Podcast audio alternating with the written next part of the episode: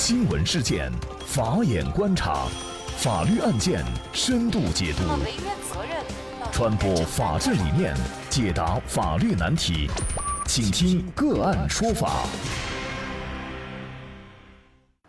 大家好，感谢收听个案说法，我是方红。更多的案件解读，欢迎您关注个案说法微信公众号。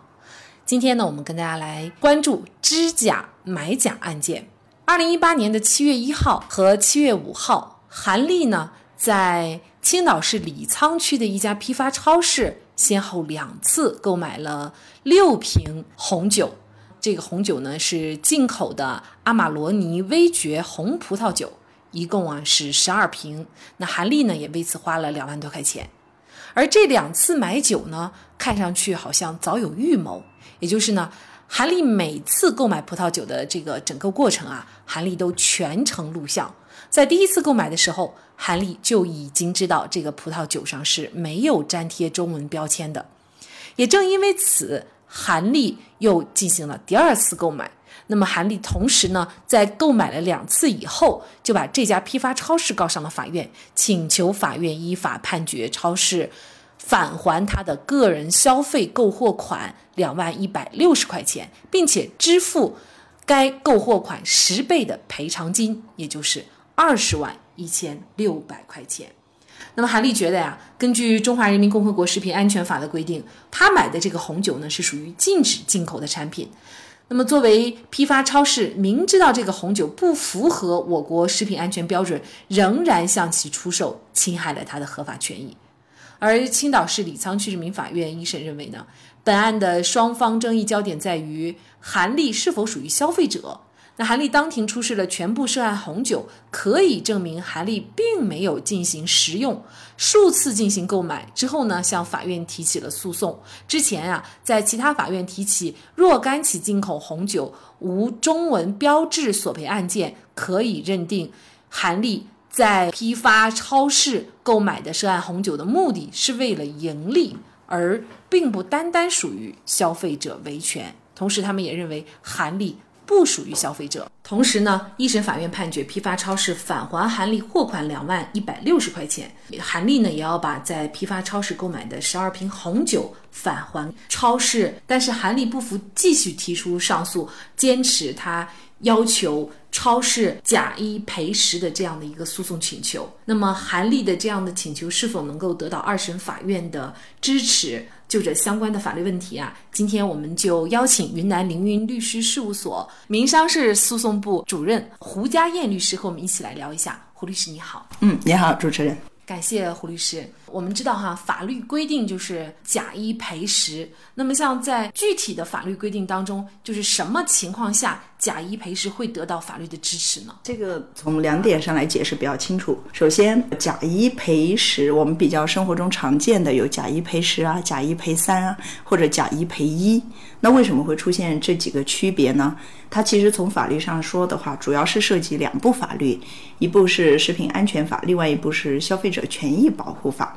那么从消费者权益保护法上来说的话，它除了说退还正常的购买这个物品的费用以外，那如果是制假卖假的话，有可能是假一赔三。但是比较特别的是食品安全法这一块的规定，食品安全法的话，如果说销售的食品不符合的话，那有可能生产者或者销售者是需要承担十倍价款的一个惩罚性赔偿责任。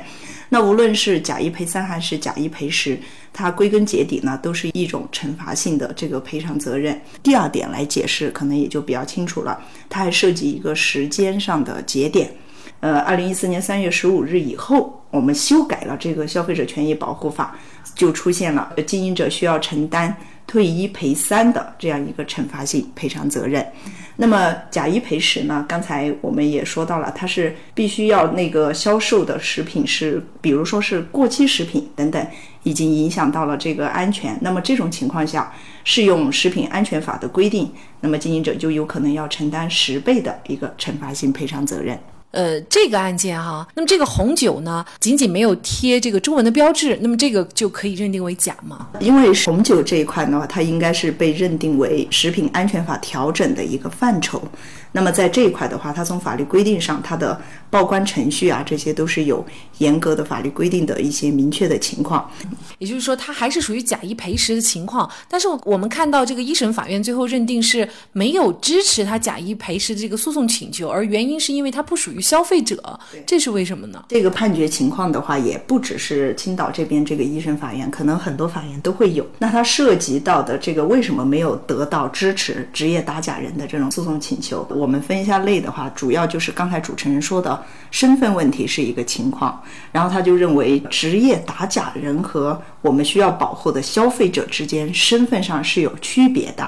然后职业打假人他做这个事情的目的是在于盈利，或者是在于牟利。不是说平常我们消费者购买回来以后自己正常的日常使用，所以基于这一点的区别，那么法院是认为对于呃日常消费这种需求，它把它区分的更细。如果是出于日常消费的需求，那属于这个消费者权益保护法保护的范畴。但是因为如果它上升到牟利或者盈利的这个概念，那么基于他的这种身份和他的这种动机，那么法院就不支持他的请求。那么我们就来看哈，二审法院，也就是青岛市中级人民法院的判决。那么青岛市中级人民法院呢是认定韩丽是消费者，所以呢就支持了韩丽的诉讼请求，也就是假一赔十的诉讼请求支持了。那么批发超市要给韩丽二十万一千六百块钱的这个赔偿额哈。那么这个判决很多人都会觉得很惊讶啊。那么您怎么看呢？就我个人来说，我是非常的赞同中院的这一份判决的。呃，这个理由的话，我们主要分两方面来看。首先，它的利弊，比如说基层法院的裁判观点，它跟中院是截然相反的。它就基于说职业打假人的身份问题、动机问题，以及很多职业打假人他因为基于他的职业打假，引发一些社会问题，比如说引发很多的缠诉、反复的索贿。比如说，他还会敲诈这个经营者，有些他甚至是做的很过的，他会栽赃，或者是诈骗，各种都有可能会引发这些很过头的一些职业打假人的一些行为。所以法院就认为说，如果说不断的支持职业打假人的这种通过诉讼获利的这种行为的话，那，引导这个社会风气，它始终有一个不劳而获这种这种因素在里面。如果说呃法院的判决是弘扬或者支持这样的一种行为，可能跟我们国家的社会道德观念各方面还是有一定的冲突。所以考虑了这些方面的话，基层法院对于这个是驳回的一个态度。那么对于二审，为什么到了中级人民法院以后，他就改变了这种裁判的立场？这个我个人认为，它有两方面的作用。一方面的是引导这个市场更为健康哈，因为说到底的话，如果说市场监管到位的话，那这个职业打假人作为个体参与到知假打假的这一块来的话，他根本就没有生存的空间。很明显，这一块上的话，市场监管的力度或者范围或者方法手段，那是不尽然到位的。所以用这个打假的这个行为支持的话，它其实根本上也对于说健康这个引导市场秩序是有很好的一些作用。当然，对于他的一些负面的因素，比如说有些人提出来的观点是说，对于职业打假人，他已经超越了自己该做的这个范畴，这应该由行政单位来处理。比如说他制假卖假，那工商价格物价监管部门这些可以出面来处理，那么就完全没有直接打呃职业打假人存在的必要。但实际上来说，存在就是合理的，而且我们国家的法律说到根本上。它并没有任何一部法律有明确的规定说需要区分出消费者的类型，比如说你具体打假几次可以被定位为职业打假人，然后你作为职业打假人，你就不应该被视同为消费者，不应该受到消费者权益保护法，这些都是没有法律规定的。我觉得引用这样的观点去解释法律的话，它其实存在一个扩大解释，或者是说创设法律，或者我们说大一点是有一个不尊重法律的前提在里面。那么目前的法律体系里面，它就没有认定说这一块是职业打假人是不属于消费者，那么法院给出这样的解释，那么作为我们法律从业者是觉得不能够信服的。他这样的立法或者是司法解释的权利不应该是在人民法院，而是应该尊重这个法律目前的一个体系。如果发现有漏洞或者发现不完善的地方，那么你可以写提案、议案，然后反映，然后有立法或者是。由司法解释的相关部门来处理，而不是应该在判决书中做出一些个人的认定、说明或者是扩大解释，这样的行为是不妥当的。那么，我觉得青岛市中级人民法院的这份判决书啊，在理由部分写的特别好，在这里呢，我不得不大篇的引用，因为我觉得这是一份非常精彩的判决书。他说：“打假是好事，不是坏事；打一次假是好事，打十次假不可能变成坏事。土法。”不能自行。每一起消费者针对经营者经营不符合食品安全标准的食品的行为提起的诉讼，都会或多或少促使经营者更加重视食品安全，促使消费者更加关注食品安全，进而使法律的规定得到进一步的落实。当所有的消费者都觉醒了，都成为潜在的打假者了，那么制假售假的行为也就失去了市场。